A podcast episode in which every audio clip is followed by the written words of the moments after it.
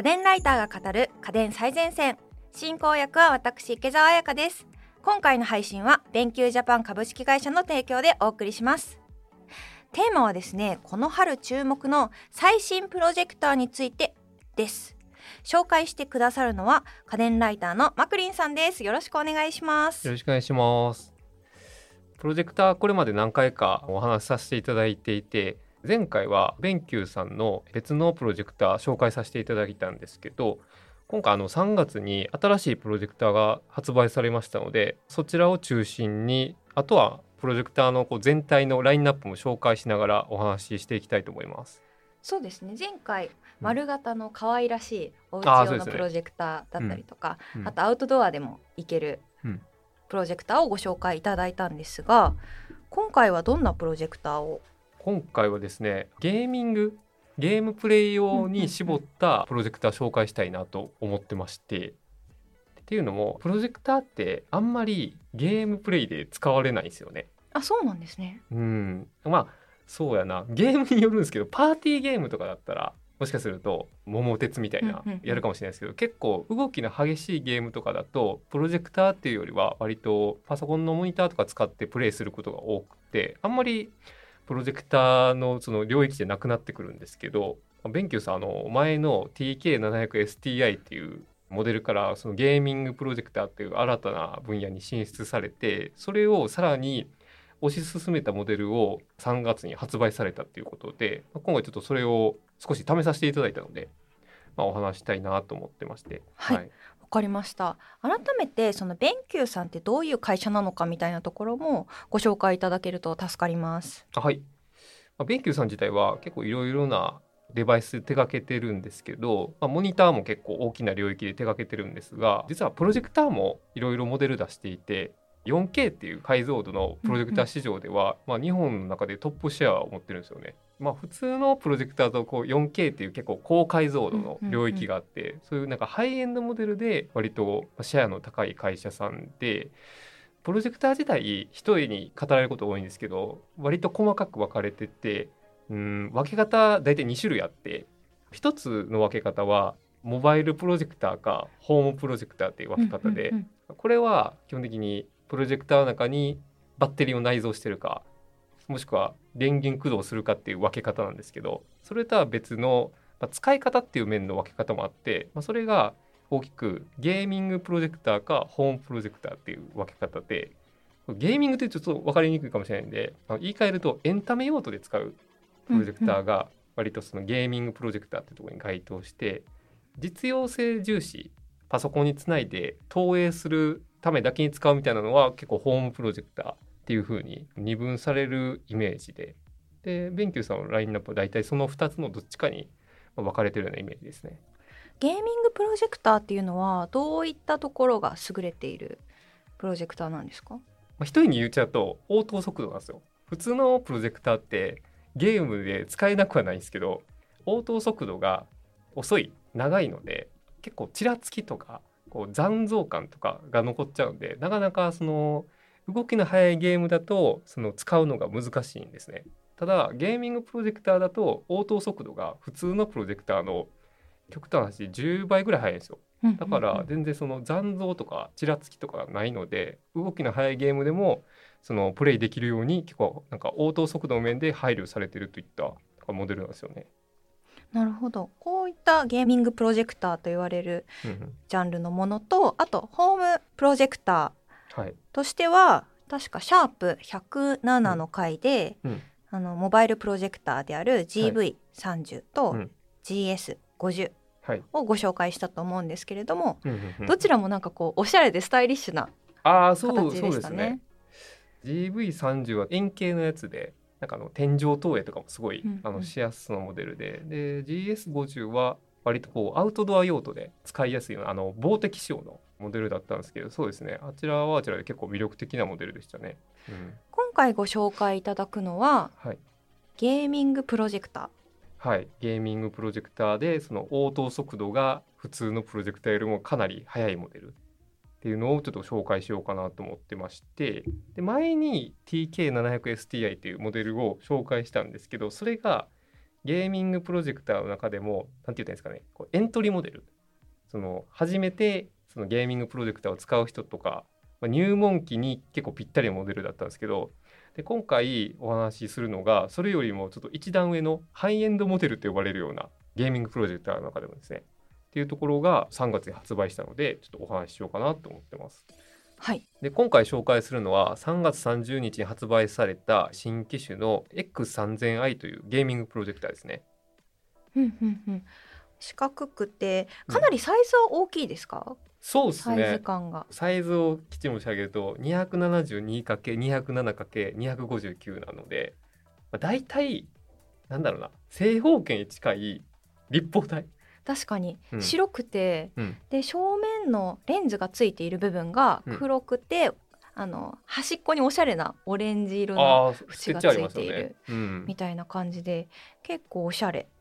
ですねそうデザイン。ですね。電球さんのモデルで前 GK100 っていうモデルあるんですけどそれをもうちょっとこう拡大したみたいなイメージの,、まあ、あのキュービック状になっててかなりそっちもそうなんですけどインテリアに馴染むことを目指して作られてるらしいです。うんうんうんうんどこら辺に置いて使うんですかね？あーでも僕は割とテレビ代わりに使うこともあるんでリビングかなっていうふうに思いますね。うん、もしくはでもベッドルームの人もいるかもしれないです。おお確かにはい確かに。ベッドサイドに置いてでもなそれにしては結構お高めではあるのでセカンドプロジェクターで使うよりはファーストチョイスで使うリビングにドーンって置くタイプのプロジェクターなのかなっていう印象がありますね。うん、うちみたいにテレビ置いてないご家庭とかでもテレビ代わりにとか、まあ、当然動画アプリも入ってるのでそれを見たりとかもできますしであと僕何気にいいなと思ったのはあこれねデザイン性高いんでうんうん2021年のあのグッドデザイン賞を取ってるんですけどすごいですよね。このキュービックっていう形状が機能的にもいいなと思ったのが上下逆さまにも置けるわけなんですよ。天面をそこに置くってことです。だから180度ギュッとするってことです。天井投影ができるってことですか？天井トイレできます。天釣りができるんですよ。点釣りするように逆に置けるってこと。そうですそうです。でもしくは天釣りしなくてもそのまま底面を天面にしてバッと棚の上に置くこともできるので棚の上の方から投影したい時って結構逆に置くことも多くてうんうんみたいなこともできますしただこれねそう三脚穴がついてないので逆にその点釣りができるっていうのはメリットかなと思います。上下対称なので逆さまで使ってもその見た目上の違和感がないっていうのは結構あキュービックのメリットかなそっか。うん、確かに他のやつだと形が違うもの多いですもんね。そうなんですよ。そうなんですよ。だから逆さまに使うことを想定してないモデルが結構多いのでうん、そんな中では割とこのキュービック形状ってなんか見た目以上に機能的にもメリット高いなというふうにはちょっと見てて思いました。うんうんうん。こちら商品の特徴の方をいろいろ聞いていきたいなと思うのですが。一つがですねやっぱりあのゲームで使うことに結構あの特化してるんですけどで一つはあの応答速度っていうところは申し上げたと思うんですけどもう一個ですね僕結構ゲームやっててすごいいいなと思ったのが結構最近のゲームって暗めのゲーム多いですよ。あーなんかなんとなくわかる気がします。うんなんか洞窟の中だったりとか、うん割とその暗闇の中で敵を探さないといけないっていう場面もしくは潜むっていう場面が多かったりとかしてだから何が重要かっていうと暗闇の中でも敵をこう探せるっていうぐらいの画質、うん、確かにプロジェクターだとこういううん。黒の色って落ちやすいじゃないですか。そうなんですよ。どうやって表現してるかっていうと 大体明るさだけで表現してるんですよね。黒の中でも明るい黒だったり暗い黒だ。だったりっていうのを表現してるんですけどこれあの機能名で言うと,、えー、とディティールアジャストメントっていう機能がついててそれを使うことで暗い状況でも細部まで見えるようになってるので敵を探しやすかったりですとか暗い場面でもちゃんとこう見れるようにいわゆるその黒の表現結構気を払ってるんですよね。へえ、すごい気になりますね。そうですね。そうですね。であとこちらのプロジェクター黒だけじゃなくて青とか緑とかの表現も結構優秀でっていうのが普通のプロジェクターって RGB レッド、グリーン、ブルーです。あそうですそうですそうですっていう、まあ、3つの LED を搭載してるんですけどそれに加えて X3000 はもう1個ブルーの LED を搭載してるので森を映してても森の中にこうちっちゃい木とか緑の中でも違う緑を表現してる映像を見たりとか空のブルーと海のブルーって結構同じ青でも違ったりするじゃないですか。海の中でも綺麗な海と汚い海を表現したりとか、まあ、そういった時に色調をそういう細かい表現の違いも X3000i は表現できるので。へえ。その青い LED をさらに搭載することによって、そうです。そういったことが実現されてるんですね。どういうメカニズムかはぶっちゃけわかんないですけど 何かブルーの LED をもう一個搭載することで緑とか赤といったその細かい表現色の違いも表現できるようになるらしくてでも実際投影してる映像を見たら、まあ、かなり色彩豊かだなというふうに感じたので暗いところだけじゃなくて結構映像美を堪能するタイプのゲームとか RPG 多いじゃないですか。そうですねいわゆるオープンワールドゲームみたいなやつあそうですねそうですね、まあ、そういったゲームで結構こう没入感高くなんか楽しみたいっていう時はこのプロジェクターも活躍するのかなっていう印象がありましたね。確かにこうワールドを旅するのが楽しくなりそうですうね。うなんですそうなんです。綺麗に投影できると。しかもなんかうん。プロジェクターの良さって、モニターだとある程度大きさに制限が出てしまうというか画面の大きさに。でもプロジェクターだと超大画面で楽しめるじゃないですか。確かにそこは結構利点で X3000i って他のプロジェクターにない特徴でズーム機能ついてるんですよ。うんうんうん。普通このズーム機能ってついてないので投影距離を遠くして投影サイズをでかくするしかできないんですけどだからでも普通の部屋って狭いところもどうしてもあるじゃないですか。置く場所はね結構ね 苦戦したりしますよね。そう置く場所が結構限られる中で1.3倍にこう拡大できるのでその投影距離があんまり取れないような環境でもおっしゃるように結構大きいサイズで見れたりとかもするのでどんぐらいだかな？2.5メートルの投影で100インチまでいけるらしいんで結構狭い部屋でも、まあ、大画面で楽しめるタイプかなっていうふうなありますね。へえ、何か、うん。あのゲームやられてて、うん。あこれこのプロジェクターでやってよかったなみたいのってありました？へえでも普通に FF とかは なんかチョコボの立体感がいつもと違うみたいなとか ありましたね。戦闘シーンすごいなみたいなのはありましたね。うん。なるほどなるほど。えー、すごい気になりますね。うん。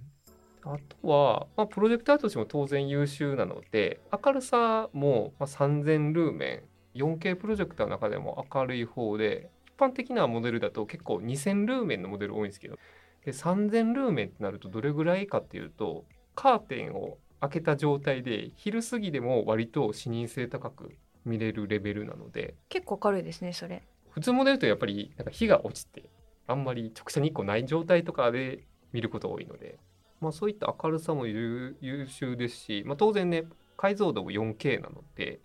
まあ、この点は今市販で発売してる中だと超高精細という部類に入るので、まあ、そこは優秀なのかなと思いました。であと異なるポイント前に紹介した TK700STI よりちょっとパワーアップした部分で言うとあの音響が良くなってて。それはありがたいですね。ゲームってね音もね音でも世界観を音が重要なので。作り上げてるから結構そこが良くうんなったっていうのは没入感が、そう。音重要でしてゲームしてても足音っていうのでゲームの攻略の手がかりとか敵を探すポイントとかになったりもするので音を聞き分けられるっていうのは割と重要だったんですけど TK700STI はそこがちょっと弱かったんですよね。前のモデルその 5W×1 チャンネルだったんですけど、うんうん。で X3000 は 5W×2 チャンネルになったので、まあ、よりサラウンド感のある当然の2チャンネルということであの2つついてるので、うん。まあ、そういったところで単純に出力が2倍になったっていうところと、まあ、より臨場感あるサウンドを出せるようになったっていうのは、まあ、かなりメリットかなというふうに感じました。これスピーカーっていうのは別で買って、自分でつないでうんうん。やるんですか？あ2パターンありますね。もしかすると本当にこだわる人は外付けで買って本体と接続してそっちでやってもいいかもしれないですし場所に限りがある方とかはもう本体に内蔵してるスピーカーを使うっていうケースもあるでしょうしそれは本当に音にどこまでこだわってやるかっていう次第だと思います。でも買う人も結構多いと思います。うんうんうんうん。うん。なるほど他の特徴としては映像調整面ですねこれ台形自動補正がついているので結構上下に動かした時にこう台形が歪んでるのをなんか正方形に直すのが手動だったりするモデル多いんですけどこれちゃんとあの垂直方向の台形自動補正ついてるのでこうやってこう振ってもちゃんと台形をピッとこう長方形に直してくれるので、まあ、映像調整面は結構優秀かなというふうには思いました。うんこれって斜めから投影しても大丈夫なんですか？斜めから投影しても大丈夫です。ただ細かいこと言うと垂直方向だけ自動でかかって水平方向は手動なので水平方向はちょっとご自身であの直さないといけないですけど一応斜め投影でも全然まっすぐ長方形に投影はできます。うんうんうん。天面にこう角度変えるとかだと結構自動で補正してくれるけど、うん。投影角度を変えるみたいな時は自分で手動でそうなんですだからそういう意味で言うと天面から吊るした時にちょっと斜めになった時は勝手にこう自動で合わせてくれるんでそういう意味では確かに天面で吊るした時は結構使いやすいのかなという印象はありますね。うんうんであとこれ結構僕みたいにそのプロジェクターをテレビユースする人に大事なポイントなんですけど光源が LED なんですよ。まあ、光源って大体3種類あってランプと LED とレーザーがあるんですけどこのうちまあ LED とレーザーがやっぱりその高価格帯のプロジェクターによく搭載されてる光源なんですけどでもこちら X3000 は LED なので、まあ、LED って結構起動が速くてあとはまあその電球とかで分かると思うんですけど熱くなりづらいんですよね本体が。だから結構その長時間プロジェクターを使っても、まあ、本体が発熱源にならない。だからそうそう。そうランプとかだと結構発熱源になっちゃうのでなんか部屋熱くなったんだけどみたいな感じになっちゃったりするんですけどだからそういうのは結構優秀だなと思いますしあとは光源の劣化がほとんどないのであの LED ってだから長く使いたい人にも結構おすすめできるモデルかなと思います。また単純に静かですね。うん、動作音が全然しないので、まあ、そういう意味でもテレビ用途でこう長時間据え置きで使う人にも、まあ、おすすめできるモデルかなというふうに思います。結構あれですか？うるさいプロジェクターって多いですか、多いですね。特にちっちゃいモデルとかは本体を冷ますためにファンが動いたりですとかなんか無理に筐体のサイズをこう頑張ってこうちっちゃく小スペース設計してるモデルとかは割とうるさくなりがちなんですけどこれに関しては結構ね筐体大きめなので割とこう冷却効率が高いだと思うんですよ。だからあんまりうるさくないかな。うんうん。なんかこれサイズとねうるささって割とトレードオフなんで。あそうなんですね。まあちっちゃい方がもちろんユーザー視点ではいいんですけどパソコンと一緒ですね。なんか反面やっぱり本体が冷やせなくなるのでうるさくなったりとかしちゃうのでそういう意味ではすごいバランス取れてるのかなというふうに感じました。ありがとうございます。気になるのがはい。残るは価格なんですが、いくらぐらいなりますか？これですね、えー約30万円というふうになってございます。オープン価格なんですけどね。はい。市場想定価格が約30万円となってます。確かに、うん。いいプロジェクターの価格ですね。そうですね。そうですね。だからパッて買うよりはそのボーナスとか贈り物とかなんかのイベントで奮発して買うっていうモデルの価格帯なのかなというふうに思いますね。どういった方におすすめとかあったりしますか？うん、まあ一つはやっぱりうちみたいにテレビがないご家庭とかあとは、まあ、単純にそれはもう環境面になっちゃうんですけど家にでっかい壁があるちゃんと。あ白い壁とか？そうそうそうそうそう。あとなんかこうえっ、とプロジェクターロールスクリーンみたいな。ロールスクリーンみたいの設定設置できるみたいな。そうですね。でも案外なんか壁も別に真っ白じゃなくてもよかったりしますしなんかよくある壁ってこうデコボコしてるじゃないですか、うんうんうん。なんかああいう壁の方が結構綺麗に映ったりとかえする。そうなんですか、はい、うちがそうなんですけど。あの細かくこうデコボコになっている壁なんですけどめっちゃ綺麗に映りますね。へえ。うん。やっぱりあのくっきりはっきり映すような工夫が重ねられてるからこそ、うん。まあそういった壁でもパキッと映るみたいな。確かにそうですね。あー確かにそういう環境を想定して作ってるのはあるかもしれないですね。うん。あとはベッドサイドにプロジェクター置きたい人とかも結構いいんじゃないかなとだからリビングにはテレビがあってでもベッドサイドにはテレビないけど寝る前にネットフリックスとかアマゾンプライムとか見たいっていう人とかはベッドサイドに置く2台目のテレビ代わりにプロジェクターを置くみたいな用途は結構あるんじゃないかなとあと思います、ね。ベッドルームで結構ゲームしたりする方も多いと思う。のでそうですね。まあ、そういった方うん、にはおすすめみたいな感じですかね。おすすめですね。うんうんうん逆にあんまり向いてないものっていうのもあったりするんですか、まあ 当たり前ですけどあんまりプロジェクターを使うシーンがない人とかは向いてないのかな。例えばこのモデルだとゲーミングなのでやっぱりこうゲームをプレイしてなんぼだと思うんですよね。だから家にそのコンソールのゲーム機例えば PS とかがない方とかだと結構この商品の魅力が半減しちゃうのかなっていうところとあとはこれやっぱりサイズが30センチ角ぐらいあるんででかつ三脚穴がつけれないのでこのサイズを置けるスペースがないご家庭とかは基本向いてないですね。うん結構置ける棚があったりとかあと机があったりとか。あそうですね。棚か机か設置できるスペースが設けられる、うん、ご家庭じゃないとちょっときついんじゃないかなというふうには思いましたね。はい。うん。なのでぜひ買う前には、うん。あここに置けるなみたいな想定をされてから買われた方がいいかもしれないですね。う、うん、と思います。ありがとうございます。はい、こちらの X3000i 家電最前線の番組ツイッターや番組ホームページに写真も載せておきます。チェックしてみてください。ぜひぜひあのゲーマーのねうん 大画面でゲームしたいみたいな方はぜひぜひ検討していただけると嬉しいなと思います。そしてここでプレゼントのお知らせです。この家電最前線の来月5月のリスナープレゼントとして、ベンキューのモバイルプロジェクター GV30 をなんとご提供いただけることになりましたすごーいすごいすごっすごいですね。え、めっちゃすごいじゃないですか。奮発ですね。すね。うん、欲しい。はい。この CV30 っていうのはですね、番組の冒頭の方でも話題に上がりましたが、そうですね。結構ね、可愛いプロジェクターなんですよね。そうですね。円形？円形のプロジェクター。コロンと雫型？あ確かに。ちょっと突起あるわ。そうですね。でレールみたいなの上にその GV30 本体を乗せてそれをこう滑らせて投影角度調整できるので簡単に天井投影とかもできるようになってますし、うん、単純にデザイン性高いですよね。そうですね。どこ置いてても可愛い。っうーんそうですねていうのと、うん。あと、まあ、天面にすぐ角度変えられるので、結構うん。寝室用途みたいなのあー確かに。だと結構向いてるなって個人的には。うん。まさにベッドサイトに置くタイプのプロジェクターとしては結構ベストかなというふうに思いますね。うんうんうんうんうん。まああとこれね X3000i と違う点で言うとオートフォーカスもついてるのでパッと天井投影してもその距離に合わせてすぐに焦点を合わせてくれるのでまさになんかベッドで寝転びながらパッとね天井で投影してみたい時も結構ぴったりなんじゃないかなというふうに思いますね。あとこれ結構サウンドの方もかなり工夫があるんですよね。